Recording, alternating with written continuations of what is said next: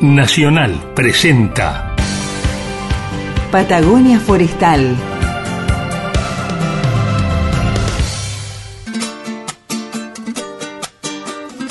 Patagonia Forestal, un espacio de encuentro y diálogo para compartir saberes y miradas.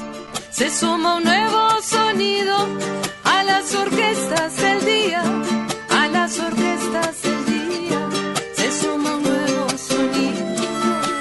territorio de ideas y proyectos con visión de futuro. Patagonia Forestal, un programa del CIEFAP.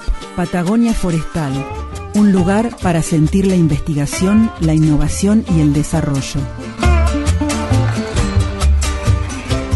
Vamos a comenzar con otro programa de Patagonia Forestal. Me imagino que la audiencia nos está esperando, Héctor. Sí, están ansiosos. Hace una semana que tienen síndrome de abstinencia de Patagonia Forestal. De Patagonia Forestal y de tus historias de ciencia en la vida cotidiana. Hoy vamos a tener un programón. Vamos a hablar, además de tu historia, como todas las semanas, como todos los jueves aquí en Radio Nacional, una, eh, vamos a contar unos, unos proyectos que fueron seleccionados por la convocatoria del Ministerio de Ciencia y Tecnología de la Nación de Argentina contra el Hambre. Quédense porque hoy este programa promete. Vamos a comenzar entonces con la historia que tenés para contarnos. ¿Qué te parece? Sí, mira, hoy estuve eh, pensando de qué cosa compartir con, con nuestros oyentes y me pareció que podía ser interesante tratar de aclarar cuál es la diferencia entre ambiente y medio ambiente, que generalmente se consideran sinónimos, pero no todo el mundo piensa lo mismo. Y personalmente también quería aclarármelo porque siempre he tenido también la duda y decidí ir a las fuentes.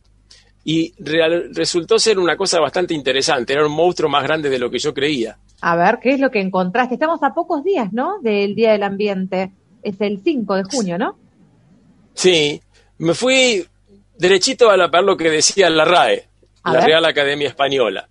Y son muy similares las definiciones de la Real Academia en lo que tiene que ver con ambiente y medio ambiente, pero hay una diferencia fundamental. Fíjate, para la RAE, medio ambiente es el conjunto de componentes físicos, químicos y biológicos externos con los que interactúan los seres vivos.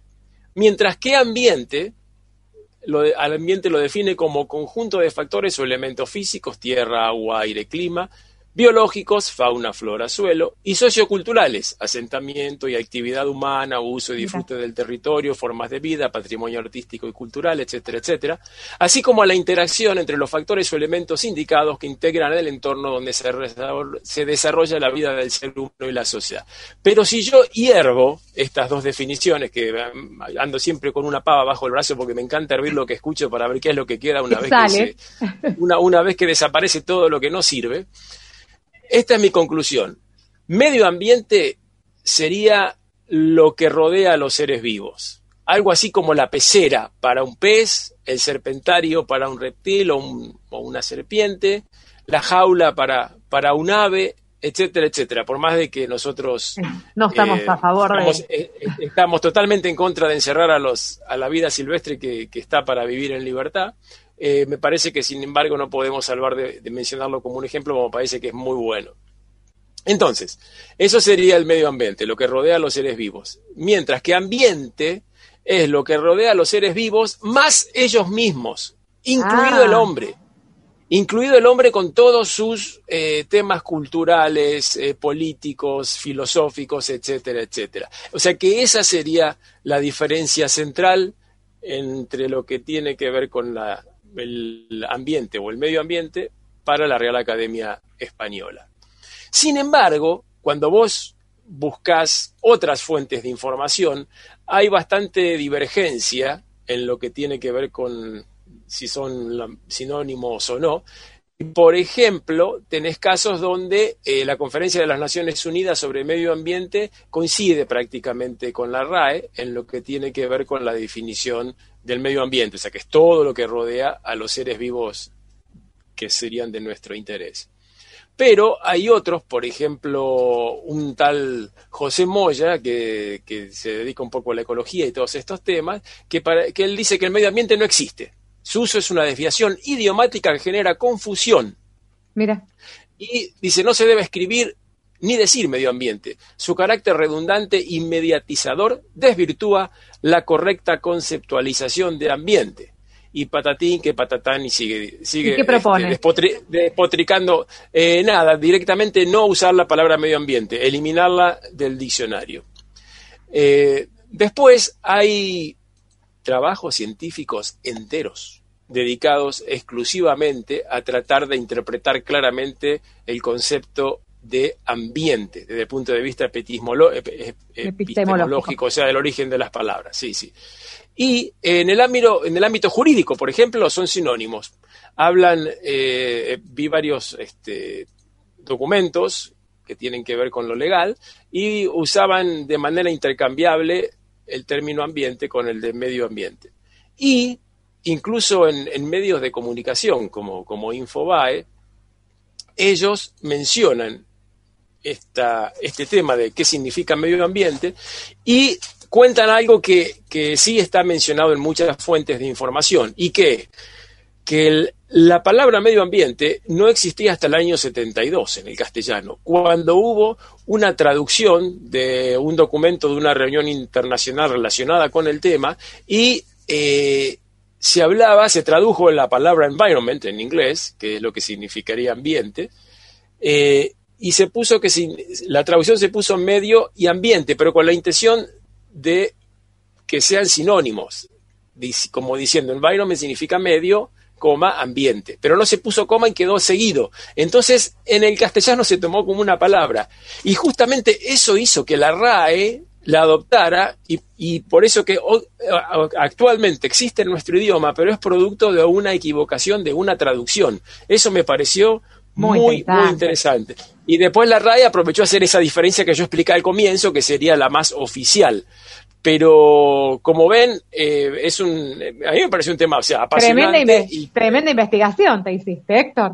sí, sí, yo solo me meto en estas cosas, pero bueno, este, hay que asumir que uno es TOC y que trata de llegar a- al fondo de las cosas y bueno, eh, asumo que por ahí a alguno de, de nuestros oyentes le, le pudo haber interesado la, la reflexión, que es la idea. Gracias por compartir esta historia. Como decía hace un ratito, a pocos días de celebrar el Día del Ambiente aquí Sí. a nivel global. Va a haber muchas actividades que vamos a compartir con ustedes. Bienvenidos, esto es Patagonia Forestal. No se vayan, que tenemos un montón de historias para compartirles. Sí, quédense con nosotros. Patagonia Forestal.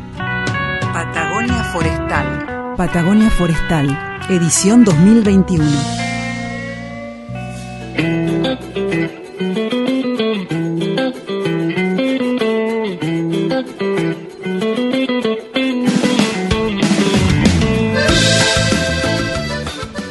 Hoy, en la apertura del programa, les contamos sobre esta iniciativa impulsada por el Ministerio de Ciencia eh, y Tecno- Tecnología e Innovación de la Nación junto al Ministerio de Desarrollo Social y al Consejo Nacional de Coordinación de Políticas Sociales eh, de la convocatoria Ciencia y Tecnología contra el Hambre. Héctor, estaba explorando un poco acerca de qué se trata. Bueno, esta convocatoria presentaron 461 iniciativas, de las cuales fueron eh, seleccionados 147 proyectos. 45 de esos proyectos fueron de tecnología y producción de alimentos, eh, fue- son el 31% de, digamos, de la selección total de la convocatoria, 21 proyectos de tecnología para el acceso al agua y al, sane- al saneamiento, 14%, y 81 proyectos de investigación y desarrollo orientados con potencialidad de integración a políticas públicas enmarcadas en el Plan Argentina contra el Hambre, un 55%. Estas propuestas seleccionadas cuentan con un financiamiento total de 900 millones de pesos que se distribuyen en estas tres líneas que recién les acabo de comentar. Bueno, estos proyectos tienen por objetivo impulsar y fortalecer la integración del conocimiento, de los desarrollos tecnológicos y sociales vinculados a soluciones para el acceso a la alimentación y el agua segura, así como también abordar la vulnerabilidad socioambiental y la planificación nacional y local con acciones comprendidas en el Plan Nacional Argentina contra el Hambre. La verdad que una iniciativa muy interesante y que busca respuestas concretas, ¿no? Sí, sí, buenísimo. Me parece que es eh, una iniciativa muy importante para para cómo estamos en nuestro país y además el, el orgullo de que dos de esos proyectos estén siendo desarrollados en el CIFAP. Exactamente, dos de esos proyectos están comenzando a ser desarrollados en base a las líneas de trabajo ya existentes y hoy en un ratito nomás vamos a compartir la, la voz de dos de sus protagonistas. Quédense que en un ratito vamos a hablar sobre estos temas.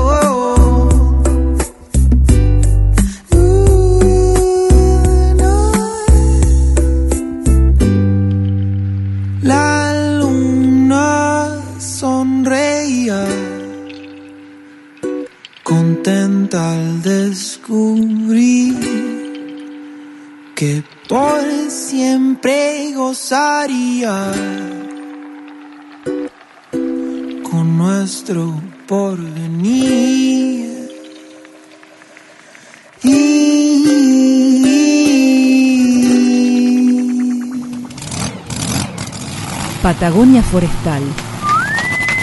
Delivery. Ciencia Delivery.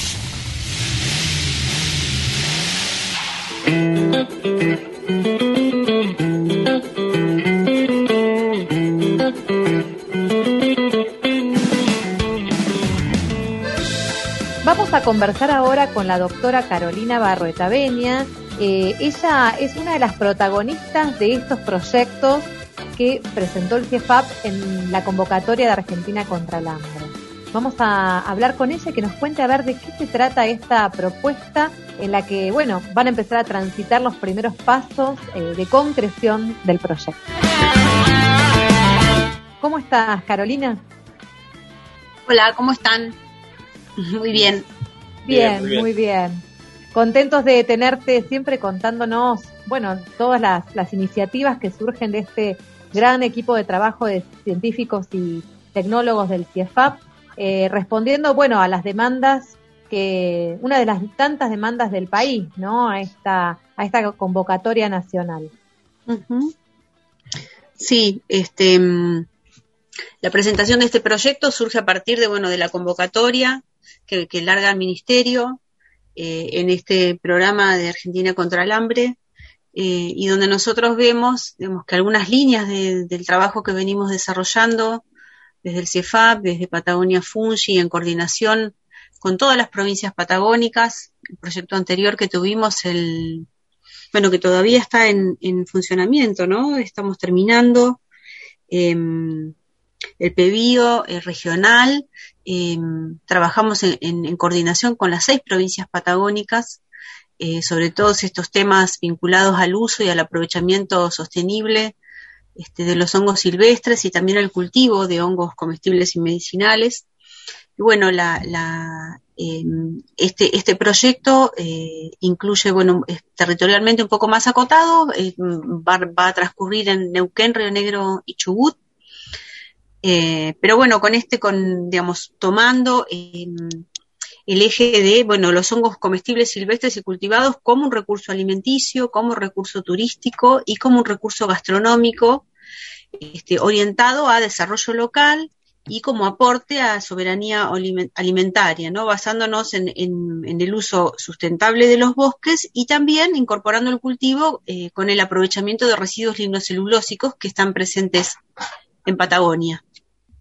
Claro, yo te, me gustaría hacerte una pregunta que es la que la que me hice cuando me enteré del proyecto y que por ahí la gente también, también se, se lo le viene a la mente. Básicamente cuando mm. uno piensa en hongos, lo asocia eh, más que nada a, platos relativamente delicados o sofisticados en eh, restaurantes de cierto nivel. Entonces, ¿cómo se compatibilizan? ¿Cómo los hongos pueden ser una, constituir un aporte para, para tratar de paliar el hambre?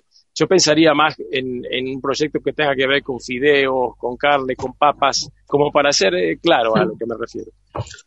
Sí, bueno, por distintas cuestiones. Mira, en principio está el tema de la, de la calidad nutricional y la diversificación de, alimentaria, ¿no? Eh, los hongos, como ya hemos hablado en otras oportunidades, tienen unas dotaciones de proteínas interesantes, entonces desde ese sentido son fuentes de proteínas, de fibras también, de vitaminas y de minerales, este, eh, que son muy saludables, digamos, para, para nuestra nutrición. Y bueno, y en esto que vos nombrás, que son casi todas harinas, bueno, hacen otros aportes, ¿no? Interesantes y sanos, ¿no? Para, para la nutrición. Por otro lado, es cierto lo que vos decís, y a eso apunta la micogastronomía, ¿no?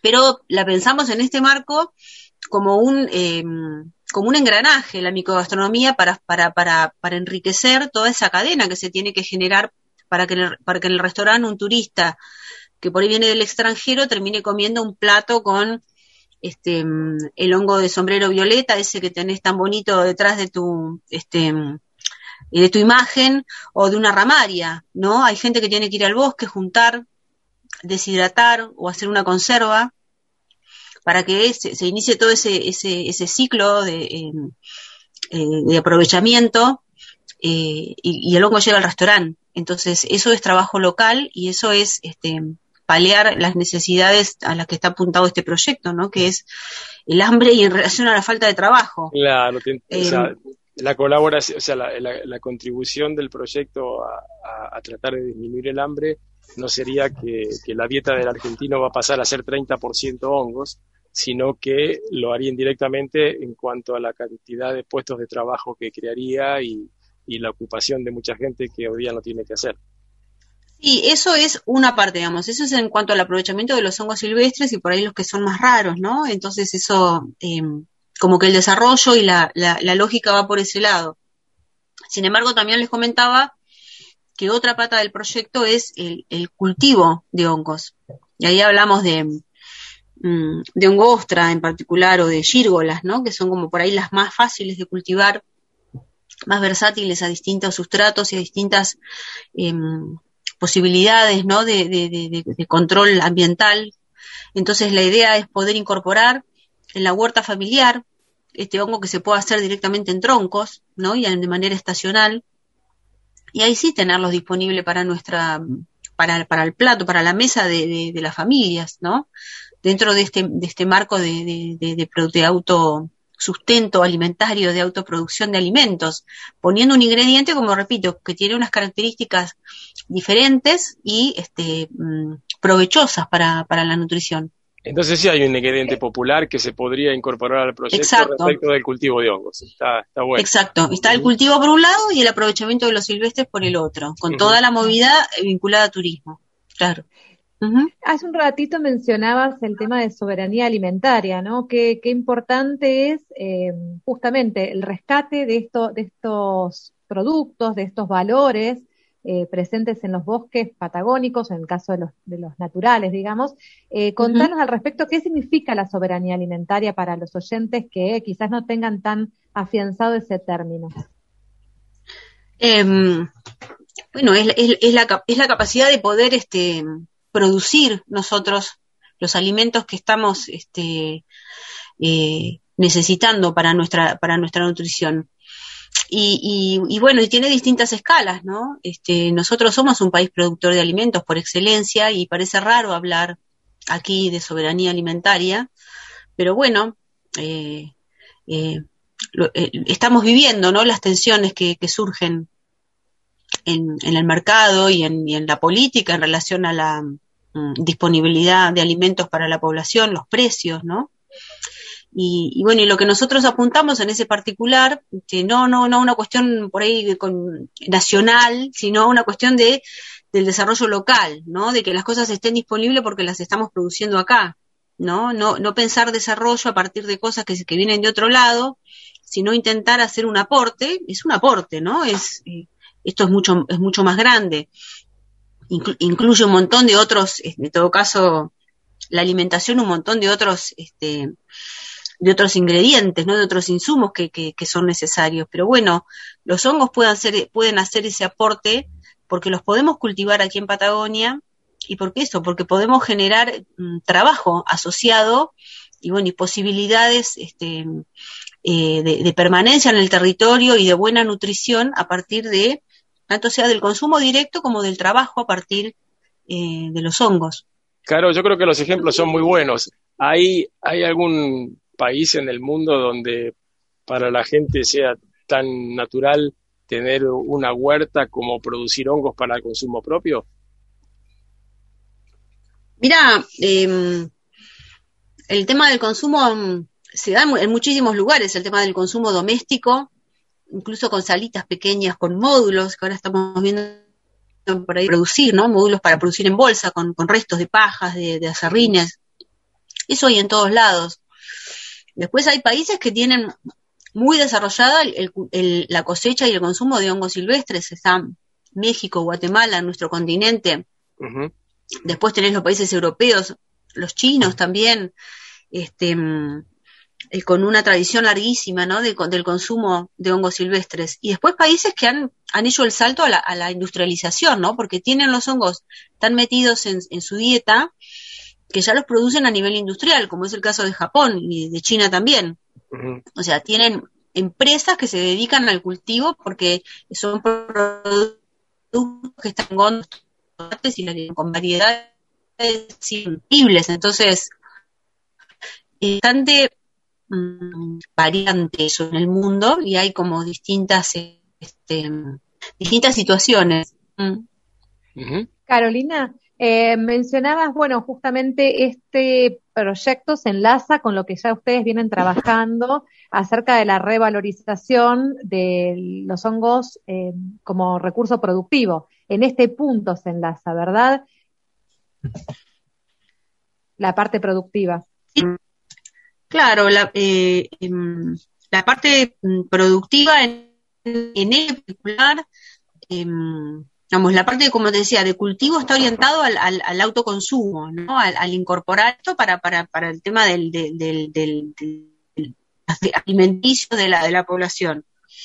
Lo otro, este, eh, el, aprovechamiento de los hongos metidos en, en toda esta eh, oferta ¿no? Eh, de, de, ecoturística y gastronómica que, bueno, que estamos instalar y desarrollar coordinadamente en la región eh, son las que nos van a, permitir, eh, eh, bueno, esto que les decía antes, generar trabajo, sobre todo vinculado a jóvenes, ¿no? A jóvenes que, que no encuentran inserción laboral, eh, mujeres, ¿no? Que, están muy, este, muy vinculadas al bosque porque, porque mm, eh, cosechan otros eh, productos no madereros, hacen acopio de leña, actividades que se hacen en, en, en, digamos, en simultáneo, ¿no? O, la, o, los hombres también cosechan hongos, lo hacen mientras van a juntar leña o mientras este, cuidan ganado. Entonces, em, la idea es poder eh, abrir otra, otra, otra oportunidad este, de, de, trabajo añadido este, a, a, todas estas personas que viven en estos ambientes periurbanos asociados a, bosques o ambientes de bosque, también en praderas, ¿no? Poder, a, poder hacer un, un, procesamiento post cosecha adecuado, ¿no? Para terminar con eh, productos de calidad. Eh, y que eso se pueda comercializar de manera organizada, con mejor precio y este, eh, que llegue en óptimas condiciones al, a los restaurantes, finalmente, que son los que lo van a ofrecer. Eh, estamos en, trabajando en coordinación con, con, con, cocinas municipales, estamos, eso lo estamos haciendo ya en Neuquén, donde equipamos con un deshidratador, eh, una cocina, una cocina municipal allí, entonces eh, se genera ahí un espacio para trabajar y para hacer ese deshidratado correcto, rápido, ¿no? En un, en un espacio, digamos, donde están todas las condiciones de salubridad garantizadas, eh, que también permite otras, otros tratamientos, porque como es una cocina, justamente tiene las habilitaciones para poder hacer conservas y otros preparados que este, se puedan ir desarrollando en ese espacio, que cuenta con, con, personal técnico. Eh, y bueno, después también toda la otra parte con turismo vinculado al, a las sendas micoturísticas que venimos ya trabajando y que, eh, estamos viendo de poder ampliar. Tenemos algunas sendas este, ya por instalar en, en, en, Río Negro, estamos trabajando ahora en otras en Neuquén, y la idea es poder también eh, acompañar, digamos, este, este, este, estos, eh, estas, oportunidades este, con la capacitación de, también de jóvenes, ojalá, este, que ya tienen aparte conocimientos del territorio y, conocimientos este, familiares o a veces ancestrales cuando son de comunidades este, mapuches eh, sobre los hongos que están presentes en el bosque y que sea la misma gente del lugar ¿no? la que pueda ofrecer esa, esa, ese acompañamiento de los, este, de los senderos y ojalá también los, eh, la, los desarrollos gastronómicos, hay espacios en, la, en los lofts, eh, allá en Neuquén, por ejemplo, donde hay restaurantes y donde ya se ofrecen comidas, ¿no? Cuando la gente va a visitar, este, bueno, distintos espacios, este, dentro del, dentro del loft, eh, eh, está el restaurante, ¿no? Entonces, eh, bueno, es algo más que se suma, ¿no? A, esta, a esta lógica que este, implica el, el, el, empleo este, local y el arraigo, ¿no? Sí, sí, sin dudas, el empleo local, eh, digamos, una propuesta de esta, bueno, de esta Argentina contra el hambre, de esta lucha contra el hambre y eh, de revalorización, ¿no? De, de, toda nuestra cultura, ¿no? De, uh -huh. Me parece que la alimentación claramente está atravesada la cultura de cada una de, de estas localidades eh, con las que están trabajando. Eh, Carolina, bueno, sí. con respecto a, a, los impactos esperados para concluir eh, este relato, eh, bueno, ¿cuáles son, qué es lo que esperan, no? Y cuánto tiempo, bueno, va a llevar este proyecto. Este, bueno, sí, lo que esperamos es poder, poder implementar todas estas cosas que, le, que les venía contando, ¿no? Poder llevarlas a la realidad. Eh, eh, no, las voy a repetir, sí por ahí contar que, bueno, digamos, todo esta, toda esta movida, sobre todo el tema con los hongos silvestres, requiere de regulaciones y de acuerdos, ¿no? Regulaciones en cómo, en cómo hacer esta cosecha, eh, mm, mm, desde, desde los organismos de, de, de control, ¿no? la dirección de bosques y demás, que son quienes, las, los, las autoridades de aplicación en, en, el recurso forestal, este, bueno, hay cosas para trabajar en relación a cómo hacer esta cosecha sustentable, cómo generar permisos, sí. qué acuerdos hacer en los predios privados también, ¿no? Para poder hacer estos, estas recolecciones de hongos. Eh, qué acuerdos hacer con, ¿no? con los municipios, claro, es toda la articulación para que la, la, la, la actividad eh, realmente se pueda llevar adelante y este de buena manera, ¿no? Este, preservando los, en el caso de los hongos silvestres, preservando los, este, lo, los ambientes y los bosques y, bueno, no haciendo un, un aprovechamiento eh, que pueda ser este, nocivo, ¿no? O excesivo. Eh, Pero sí, además, Caro, eh, o sea, está, eh, perdóname que te interrumpa, está buenísimo cada tanto tirarle unos hongos a la boloñesa o al, o al peseto que uno cocina en la salsa y cuando uno avanza un poquito más, reemplaza hasta la carne por ahí por los hongos y se hace una flor de salsa. Y creo que eso es importante, que vayamos todos incorporando la, la posibilidad de algo nuevo que es muy rico en, en, nuestra dieta, como decís vos, que además tiene prácticamente propiedades muy similares a la carne en cuanto a las altas proteínas, etcétera. Eso creo que también es, eh, está muy bueno. Sí, tal cual. Eso se viene trabajando, ¿no? Lo de la, la educación alimentaria, no solo nosotros, hay, hay distintos grupos y, y, gente vinculada a la gastronomía que, que, que viene este, apostando, ¿no? A, a, estos, a estos cambios, a estas diversificaciones alimenticias, a utilizar estos recursos que nosotros tenemos disponibles y, y bueno, sacarse por ahí algunos miedos, algunas dudas, ver, este, bueno, que son, este, que son alimentos funcionales, ¿no? Que aparte sí, tienen muchos efectos y, benéficos y para la salud. Puede ser la antesala. Que son bien preparados, son, son muy ricos. ¿no? Puede ser la antesala de sushi, a los que no se le animan, ¿viste? Claro. es como. Bueno, sin, dudas, este es uno de los proyectos, bueno, seleccionados aquí en el CIEFAP eh, bueno, de las 147 propuestas eh, orientadas a impulsar y fortalecer la integración del conocimiento y de los desarrollos tecnológicos a nivel país, ¿no? Que se enfocan en dar soluciones, ¿no? Del acceso uh -huh. a, la alimentación y al agua.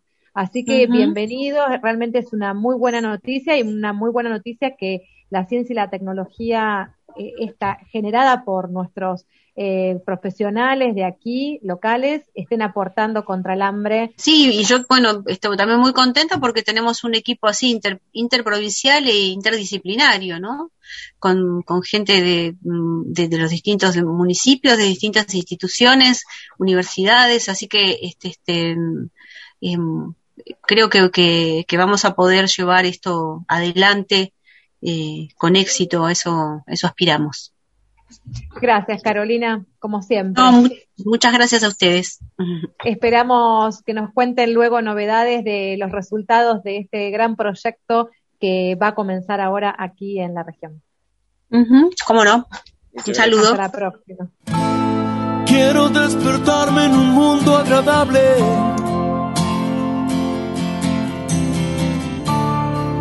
Quiero darme libertad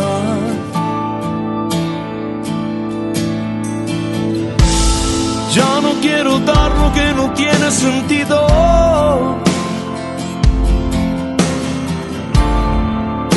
Solo quiero aquí estar. Todas las personas pueden mejorar. Todos los caminos pueden ayudar.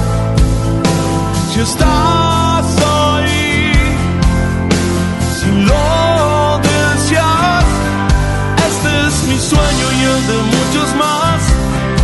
Esta es mi casa donde quiero estar. Calmar mi sed, viajar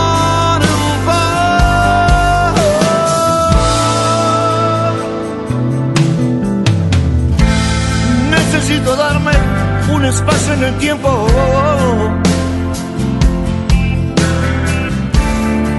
Ser muy claro al hablar. Sin informaciones que castiguen mi centro. Solo quiero alcanzar. Uh, y todas las ideas pueden pueden ayudar. Si estás ahí, si lo deseas, este es mi sueño y el de muchos más. Esta es mi casa donde quiero estar. Calmar mi ser, viajar.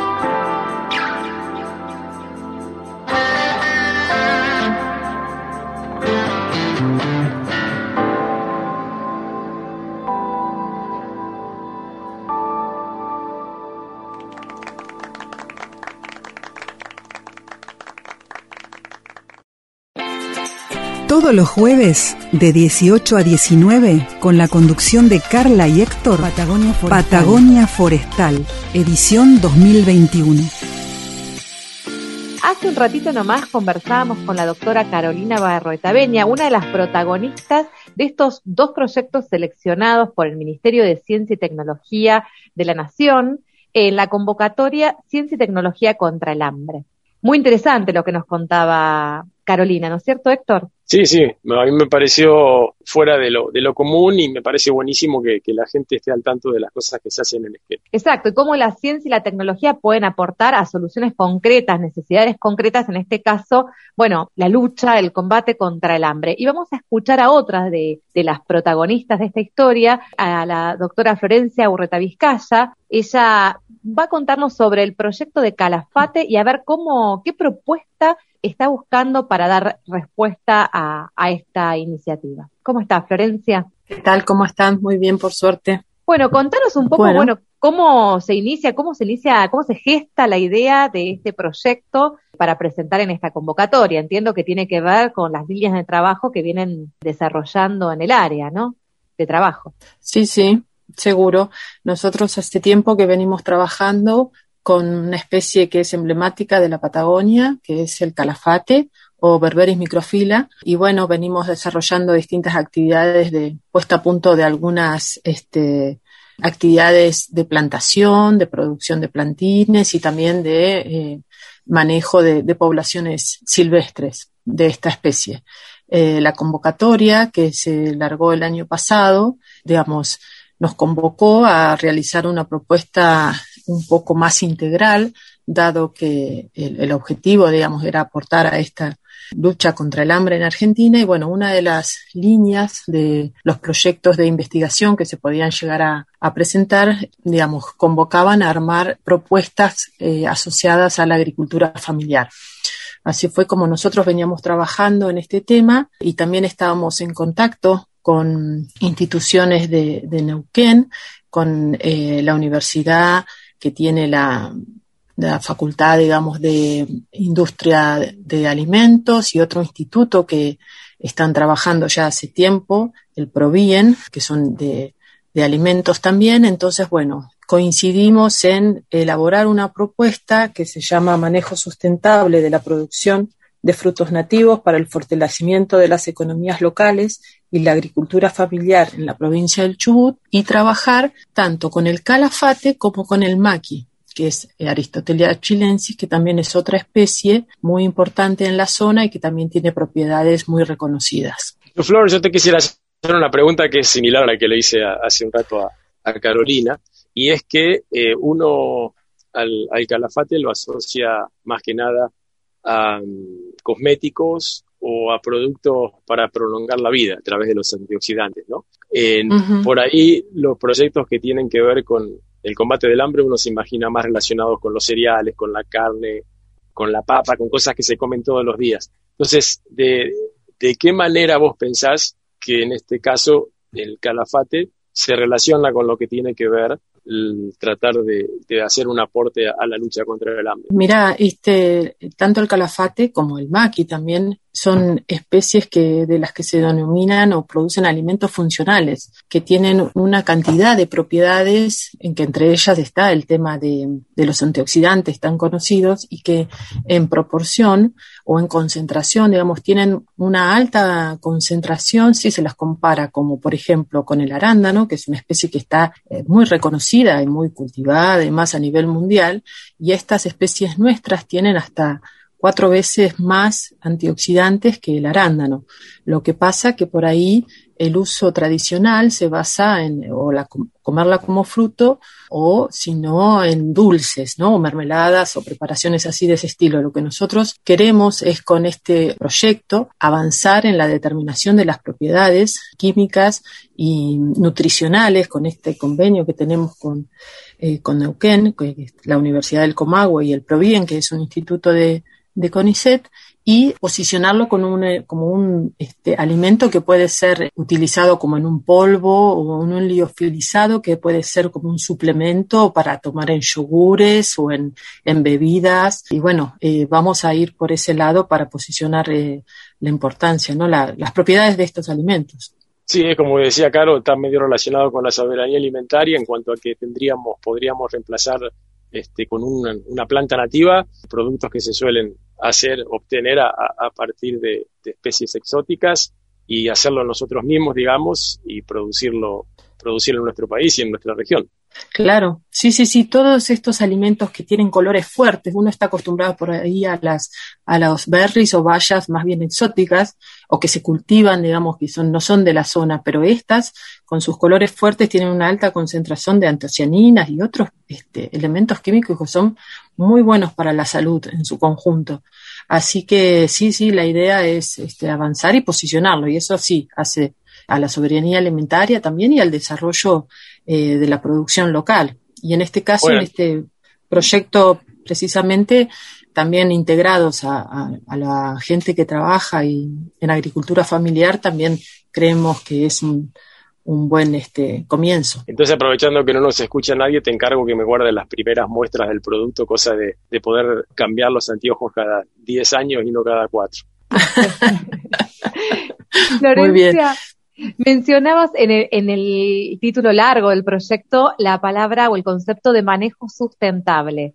Eh, ¿Querés compartir con la audiencia de qué se trata el manejo sustentable? Claro, bueno, nosotros uno de los objetivos es avanzar y cuantificar la posibilidad de cosecha y determinar la presión de cosecha adecuada en poblaciones silvestres. ¿Por qué? Porque en principio estamos trabajando con poblaciones naturales que se cosechan este, tradicionalmente, ¿no? Y entonces, bueno, si uno piensa en una producción sostenida, ya con una cuestión más industrializada, digamos, tenemos que pensar en que esa cosecha no vaya en disminución o de, de la posibilidad de digamos, de lo que pueda cosechar, se pueda cosechar ese año y a futuro. Entonces son eh, prácticas que vamos a ir viendo, por ejemplo, de poda, de raleo de las distintas especies. Por ejemplo, el maqui es más un arbusto y puede llegar a tener un porte de árbol, entonces ahí hablamos más de raleos, pero en el arbusto, en el calafate, eh, de técnicas de poda que nos permitan tener este, un buen crecimiento de las especies y además una buena producción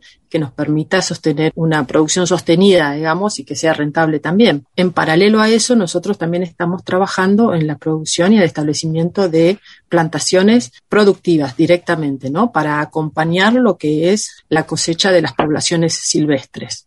Lo que veo eh, en todo tu relato, en este mm, entramado de relaciones, porque hablabas de las comunidades, hablabas de eh, otros investigadores que están trabajando y técnicos que están trabajando en otras provincias, la relación entre las provincias. Bueno, ¿cómo es ese diálogo entre todas las partes que han participado eh, de la conformación o la creación de este proyecto para que sea real y realmente tenga un anclaje en el territorio? Bueno, nosotros estábamos trabajando el año pasado ya en la conformación de una plataforma científico y tecnológica sobre el tema de eh, las bayas y de las especies este, productoras, digamos, tanto de frutos como de otros productos que pueden ser utilizados por la sociedad en, la región patagónica. Y veníamos trabajando con estas instituciones que, nombré, así que eh, cuando salió la convocatoria, la posibilidad de armar estos proyectos, si bien teníamos poco tiempo, decidimos apostar a, la elaboración de un trabajo conjunto, también con eh, los técnicos de la agricultura familiar acá de, de Esquel y bueno, después de un, tiempo de, definir los objetivos y a dónde íbamos a apuntar, pudimos este, plasmar todo eso en esta propuesta, donde somos 21 técnicos entre profesionales, técnicos, este, gente de, también de difusión y, otros colaboradores de cuatro instituciones. Eh, del CIEFAP también forman parte tres áreas del CIEFAP, así que yo creo que es también un, ejemplo de, de integración por ahí de, un proyecto interinstitucional que, bueno, esperemos que lo podamos llevar este, adelante de, la mejor manera posible. Sí, claro que sí. Muy interesante. Vamos a, esperar para escuchar los primeros resultados, los avances del proyecto y que vayan compartiendo, vayamos compartiendo con la audiencia este hacer, ¿no? De la ciencia, la tecnología y las respuestas concretas con estos productos concretos producidos aquí eh, en la Patagonia. Te agradecemos haber compartido esta historia en esta tarde con nosotros. Bueno, les agradezco a ustedes de la posibilidad de dar a conocer este, este tema y este proyecto. Muchas gracias, Flor. Hasta la próxima, Florencia. Un abrazo. Hasta la próxima. Adiós. Chau, chau.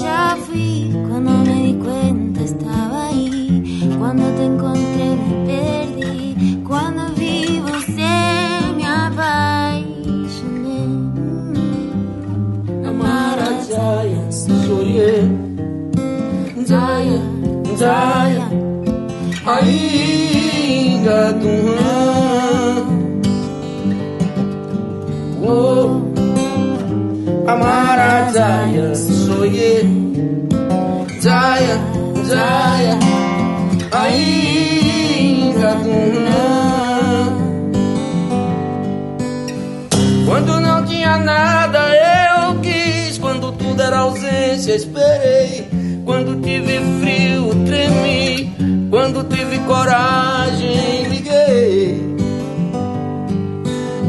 Quando chegou carta, abri. Quando ouvi loli, dancei. Quando o olho brilhou, entendi. Quando criei asas, voei. Quando me chamou, eu vim. Quando dei por mim, tava aqui. Quando lhe achei, me perdi. E quando vi você, me apaixonei. Amara Zaya, sonhei. Zaya, Zaya, ainda do Oh, Amara Zaya, sonhei. Zaya, Zaya, ainda do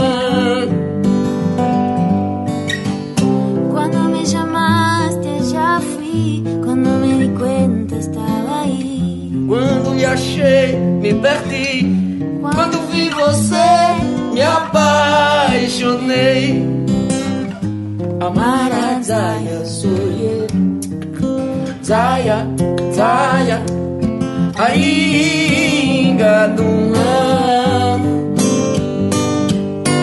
Oh, Amara Zaya, sonhei. Zaya, ainda do oh, oh, Amara Zaya. Zaya, Zaya.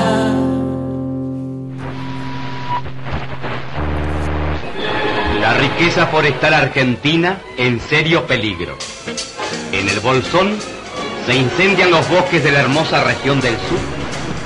Si quiere ir dar la vuelta por las islas del extremo sur, por la especie de Magallanes también,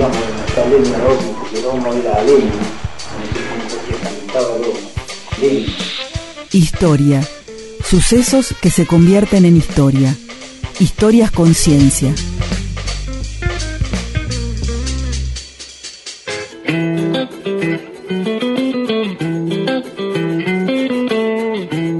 Cerramos este programa, vamos llegando al final, ¿eh? Qué, qué lindas historias que tenemos de ciencia, tecnología, innovación y mucha aplicación en el territorio. Las historias que nos han compartido la doctora Carolina Barreta Benia y la doctora Florencia Urreta Vizcaya con todos los mega equipos que han formado para llevar adelante estos proyectos eh, de Argentina contra el hambre. Sí, que nos van a ayudar a hacer más grata nuestra mesa, variando las dietas y además a vivir un tiempito más probablemente a partir de los antioxidantes del calafate. Sí, de una mejor manera también porque dan respuestas a un montón de soluciones a lo que es las economías locales, a agilizarlas, a movilizarlas, a esos pequeños productores. Así que es muy buenas iniciativas, vamos a escuchar sus resultados seguramente en próximos programas. Gracias por compartir esta tarde con nosotros, como todos los jueves aquí en Radio Nacional. Los esperamos con este tema hasta la próxima semana. En siete días nos, nos volvemos a encontrar.